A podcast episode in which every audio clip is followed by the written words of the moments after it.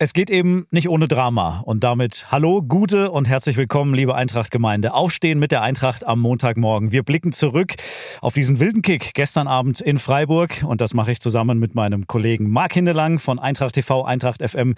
Gestern Abend haben wir zusammen in Freiburg gesessen und das Spiel gemeinsam übertragen. Schönen guten Morgen, lieber Marc. Schönen guten Morgen.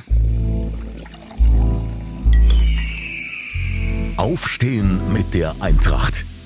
Dein Frühstück für die Ohren aus dem Herzen von Europa.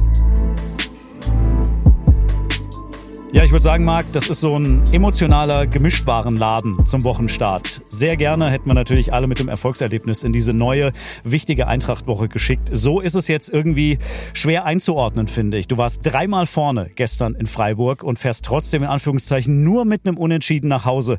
Wie ordnest du das Ganze jetzt so ein mit ein bisschen Abstand? Wie fühlt es sich an für dich? Ja, das ist so die Gefühlslage der mhm. letzten Wochen. Irgendwie unentschieden. Ne? Permanent, ja. Also ich sage, also, also erstmal, dass, die, dass dieses ganze Spiel, dieser ganze Nachmittag schon irgendwo Spaß gemacht hat, weil es halt ein wildes Fußballspiel macht ja immer irgendwie Spaß. Ja. Aber klar, äh, du willst es gewinnen. Eigentlich, wenn du dreimal führst, musst du es auch gewinnen. Und das ist das eigentlich, was übrig bleibt. Also 3-3 unterm Strich geht natürlich in Ordnung, wenn du es jetzt neutral betrachtest. Aber dreimal führen und dreimal so die Führung hergeben, das tut schon immer noch weh.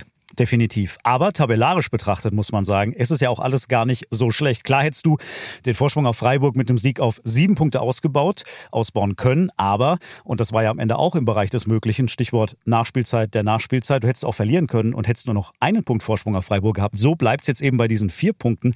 Also tabellarisch muss man sagen, wenn man guckt auf die Plätze hinter uns, ist ja eigentlich alles weiter im grünen Bereich wir sind so best of the rest, habe ich so. Das ist so das Gefühl, wenn du, ja. wenn du anguckst. Der Bremen ist plötzlich jetzt hinter uns, äh, punktgleich mit Freiburg. Heidenheim spielt da rum, Wolfsburg, unser nächster Gegner in der Bundesliga, äh, ist ja nochmal deutlich dahinter. Ja. Also es gibt den Abstand nach hinten, aber nach vorne halt auch. Jetzt bist du auf diesem Platz 6 irgendwo zementiert. Wenn ich jetzt ganz weit nach vorne schaue, denke ich mir, naja, vielleicht kriegt die Bundesliga ja fünf Champions League Plätze, dann bist du in Europa mhm. League. Aber ist ja klar, dass wir nach vorne wieder nichts gut gemacht haben. Das ist halt schade. Ja. Für einen weiteren Champions League Startplatz sind ja auch wir ein Stück weit mitverantwortlich, aber dazu kommen wir später mit Blick auf den Donnerstag und auf diese anstehende Woche. Lass uns aber zunächst mal, weil ich so das Gefühl habe, bei vielen in der Eintracht-Gemeinde ähm, fühlt es sich eher an wie eine gefühlte Niederlage, also wie zwei Punkte, die du hast liegen lassen. Bei wirklich auch nicht stabilen Freiburgern im Moment, das ist sicherlich auch ein Teil der Wahrheit. Aber wenn wir mal auf das Positive schauen. Also man hat ja auch gestern gesehen, Mensch, die können es ja tolle Tore, super Umschaltsituation. Selbst Christian Streich hat hinterher in der Pressekonferenz mhm. lobende Worte gefunden, hat gesagt, Mensch, die sind ja kaum zu verteidigen, wenn die das so ausspielen. Also diese Tore gestern, die taugen doch absolut als ein Mutmacher für deutlich mehr. Das finde ich auch. Jetzt bin ich auch so gestrickt, dass bei mir das Glas eher halb voll ist als mhm. halb leer. Und so nehme ich es auch mit. Also wir sind nach vorne teilweise wirklich brillant. Ja, also dieses, dieses 2-1-Kontertor. Sensationell. Sensationell. Ja. So ein Tor haben wir Donner, am Donnerstag in Belgien auch schon erzielt. Also mhm. was die Mannschaft nach vorne kann, ist äh, großartig. Wir müssen es halt besser verteidigen. Und da ist es halt so, es macht jedes Mal ein anderer Fehler. Ähm, du hast einen Makoto Hasebe reinwerfen müssen, weil Koch gesperrt war. Vielleicht passiert mit Koch das dritte Tor nicht, weiß man nicht. Äh, für Makoto war es auch schwer, obwohl er, ich finde, okay gespielt hat. Aber Fand ich auch. Er hat übrigens ja. äh, bei uns hinterher bei Eintracht TV am Mikrofon ja. gesagt, die drei Tore gehen alle auf meine Kappe. Also es tut mir total leid für die Mannschaft. Das ist, dann wieder, ihn, das ist dann wieder die japanische Freundlichkeit. Aber klar ist, du musst es natürlich als Mannschaft einfach auch besser verteidigen. Aber wie kannst du sowas abstellen? Also du hast das Gefühl, Irgendwann hat immer irgendeiner ein Blackout und damit bringt sich diese Mannschaft komplett um ihren Ertrag, der ihr ja eigentlich zusteht. Ja, es kommt noch dazu, Kevin Trapp hat dann auch kein Glück, er hm. ist beim Elfmeter, beim Elfmeter dran. Ja, ja. ja, und der eine äh, springt ihm blöd von der Hand, äh, aber kann es ihm auch nicht wirklich konkrete Schuld geben. Aber das kommt halt so mit dazu, dass du ähm, dass die Fortune ein bisschen fehlt. Auf der anderen Seite ist es ja schon so, also was mich total optimistisch und positiv gestimmt hat, ist nach diesem 3-3, was ja wieder absoluter Nackenschlag mhm. war, mit diesen beiden Einwechslungen, ja. offensiven Einwechslungen, hat Dino Topmüller das Spiel ja nochmal verändert. Also du meinst ein Kunku und Ekitike? Genau. Ja. Und, und, und mit den beiden kam plötzlich nochmal so ein Ding, ja, hallo, dann machen wir halt 4-3. Und ich finde, da ist so ein bisschen wieder was von dem zurückgekommen, die diese, wir haben ja viele in dieser Woche über die Eintracht DNA gesprochen, die war jetzt so ein bisschen wiedererkennbar. Finde ich auch. Gerade diese Kombination aus Spielfreude, aus Effizienz vorne und dann eben auch mit dieser, mit dieser Physis, mit dieser Leidenschaft.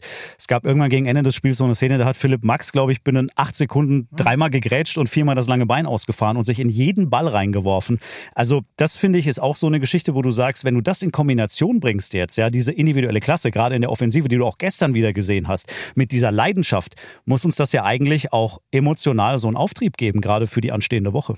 Also ich denke halt auch, wie gesagt, es sind wieder so ein paar Charaktereigenschaften aufgetaucht, die wir teilweise vermisst haben. Und es ist ja nicht so, dass wir diese Gegentore durch Überheblichkeit äh, kassiert haben. Ja, das ist halt einfach auch dumm gelaufen. Mhm. Aber ähm, diese, dieser, dieser Wille, das Spiel zu drehen, das Spiel doch zu ziehen, das ist auch was, was wir, glaube ich, ganz definitiv am, am Donnerstag brauchen werden. Das wird genau so ein Spiel, so Augenhöhe und wer will's mehr und so die paar Prozent mehr rauskitzeln.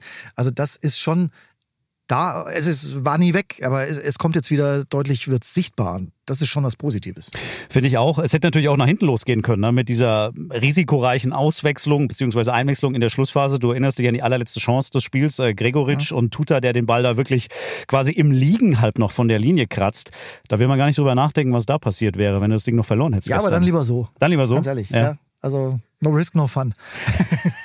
ist tatsächlich so. Aber lass uns nochmal auf, äh, auf Hugo Ekitike zu sprechen kommen, weil das war bisher immer so, der kam rein und ich hatte den Eindruck, der kann sofort das Spiel verändern. Der hat einen solchen Impact auf dieses Spiel, ja, durch seine individuelle Qualität, durch diese Schnelligkeit, diese Kombination. Ähm, heißt ja nicht umsonst in Frankreich, erinnert viele so ein bisschen an den jungen David Trezeguet. Also du siehst schon, was für ein Unterschiedsspieler das sein kann. Ähm, auch knapp gescheitert an seinem ersten Tor. Das Ding wurde auch von der Linie gekratzt. Super Einzelaktion. Dieser Hugo, glaube ich, wird uns noch richtig viel Freude machen. Wie sehr freust du dich drauf, wenn der an dem Punkt ist, wo er zumindest mal 60 Minuten gehen kann, sprich von Beginn an spielen kann? Ja, sensationell. Ich meine, ich will jetzt nicht den Rucksack aufdrücken, aber ich glaube wirklich, dass der so gut sein wie Kolo war. Ja? Und äh, man muss jetzt auch nochmal rückblickend, nicht weil wir von Eintracht Frankfurt sind, auch wenn du es neutral betrachtest, natürlich äh, Markus Krösche loben, dass er diesen Transfer, diesen Stürmertransfer auch noch gemacht hat, äh, weil es ist zu befürchten, dass Sascha Kalajdzic äh, länger ausfällt. Und wenn da jetzt nicht nur Ekitike geholt worden wäre, dann wären wir wieder am Stand von äh, vor Weihnachten. Wobei du sagen kannst, äh, Oma Mamouche geht auf die Neun, dass Kalajdzic gestern kaum raus ist.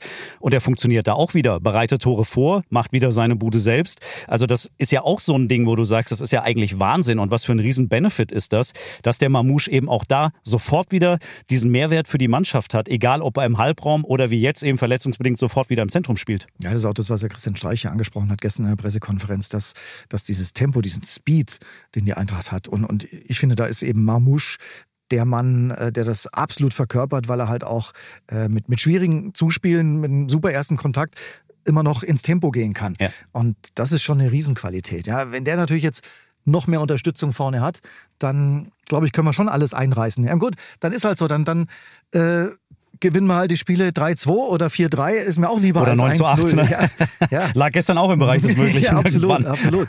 Ja, also das ist schon da, aber Bottomline, in der Defensive gewinnst du halt dann doch eher die Spiele als in der Offensive. Äh, da müssen wir nochmal also ich weiß nicht, ich das kann, kann schwer sagen, da muss Dino Topmann noch mal ran, aber mhm. da muss noch mehr Konzentration rein. Den Freiburgern übrigens, habe auch da noch äh, mit Kollegen gesprochen ähm, und dem Freiburger Pressesprecher gesagt, das ist über euch über uns. Innerhalb des Spiels hast du da Ausreißer nach oben und nach unten. Das ist, verrückt, das ist ne? Vogelwild. Das sind diese zwei Achterbahnmannschaften, ja, ja. die da gestern aufeinander getroffen ist, sind. es gibt auch manchmal so Phasen in der Saison. Vielleicht gibt es auch irgendwann eine Phase, wo wir uns äh, zum 1-0 zurechtgurken, so wie gegen Mainz. Äh, Hätte man wahrscheinlich heute auch lieber genommen. Auf der anderen Seite ist es halt nicht Eintracht Frankfurt. Ja, und äh, symbolhaft dafür, finde ich, steht auch Ansgar Knauf in dieser Saison. Ja. gestern haben wir wieder gesehen, da war er auf der Achterbahn wieder ganz oben im Looping. Äh, erster Doppelpack seiner Karriere in der Bundesliga. Herzlichen Glückwunsch übrigens auch noch dazu. Auch der funktioniert ja gerade da vorne wieder. Also, was für eine Saison spielt der überhaupt?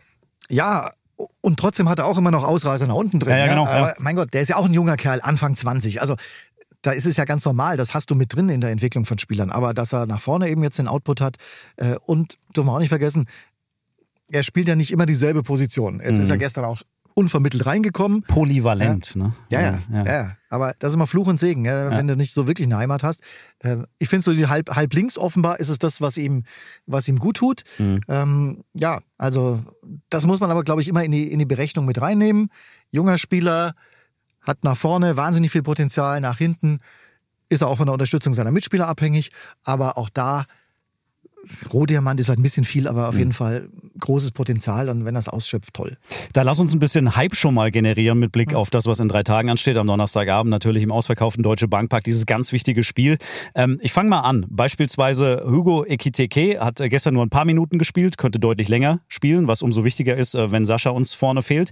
Ähm, Nielsen Kunku, die offensivere Variante auf der linken Seite, wobei Philipp das gestern sehr gut da gemacht hat, Philipp Max.